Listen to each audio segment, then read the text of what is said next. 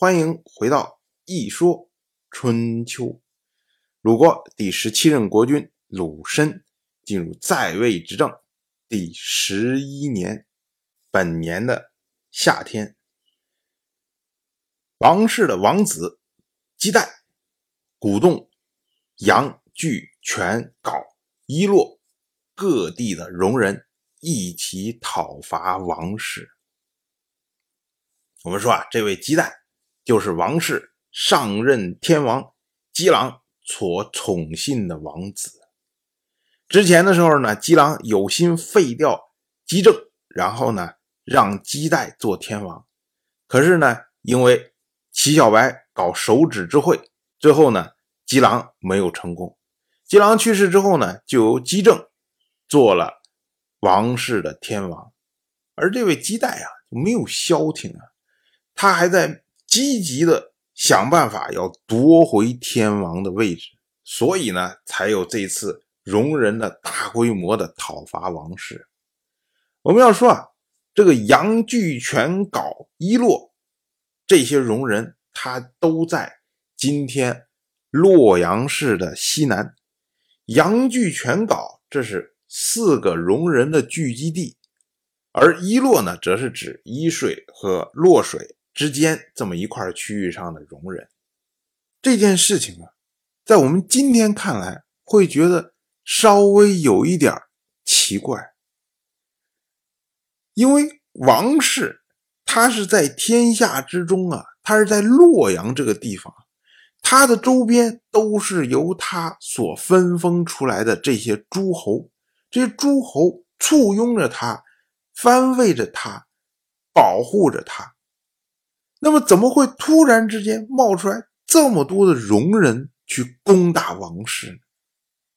这就好像我们今天打开电视新闻报道说，美军十万人攻打北京，我们觉得怎么可能会有这种事情呢？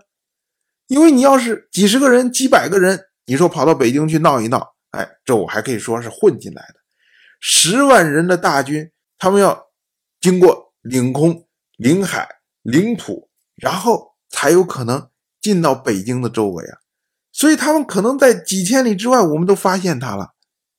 所以这种事情在现在是根本不可能的。可是，在春秋时代就是有可能的，因为春秋时代的这些诸侯，他们都是城市型的国家，他们就好像棋盘上的棋子一样。星罗密布，小的诸侯就是一个城市，大的诸侯可能是多个城市，但是他们对于城市之间的这些空白地带都缺乏有效的管理，所以在这些地带啊，还有很多不属于王室、不属于诸侯、不属于周人的这些部落，他们不用中原的文化，甚至不用。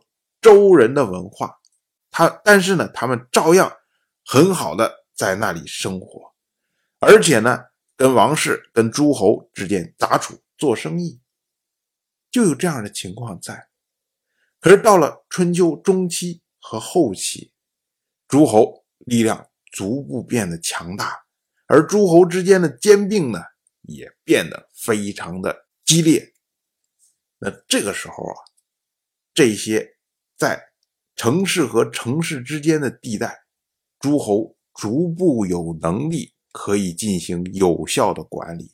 那么这些戎人呢，兼并的兼并，被迁徙的迁徙，逐步逐步就消失了。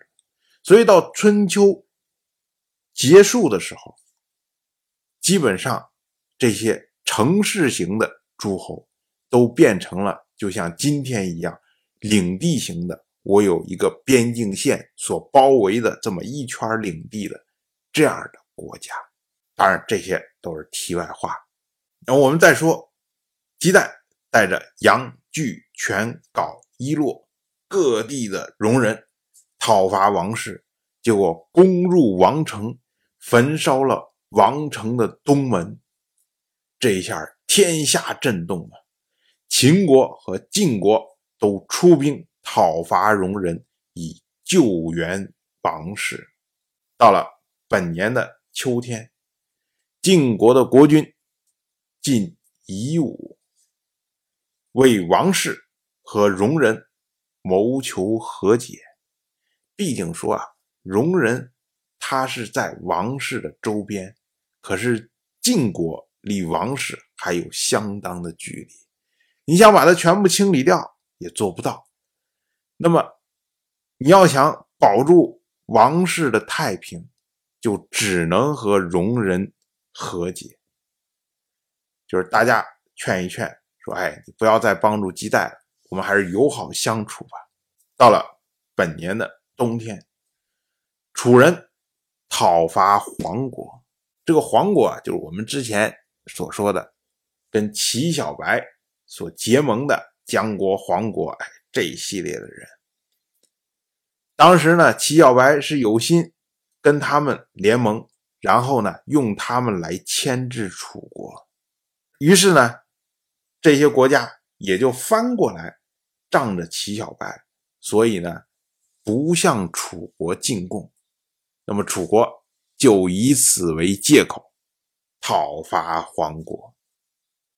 当然，我就这么一说，您就那么一听。感谢您的耐心陪伴。如果您对《一说春秋》这个节目感兴趣的话，请在微信中搜索公众号。一说春秋，关注我，您不仅能得到一说春秋文字版的推送，还可以直接和我互动交流。我在那里等待您的真知灼见。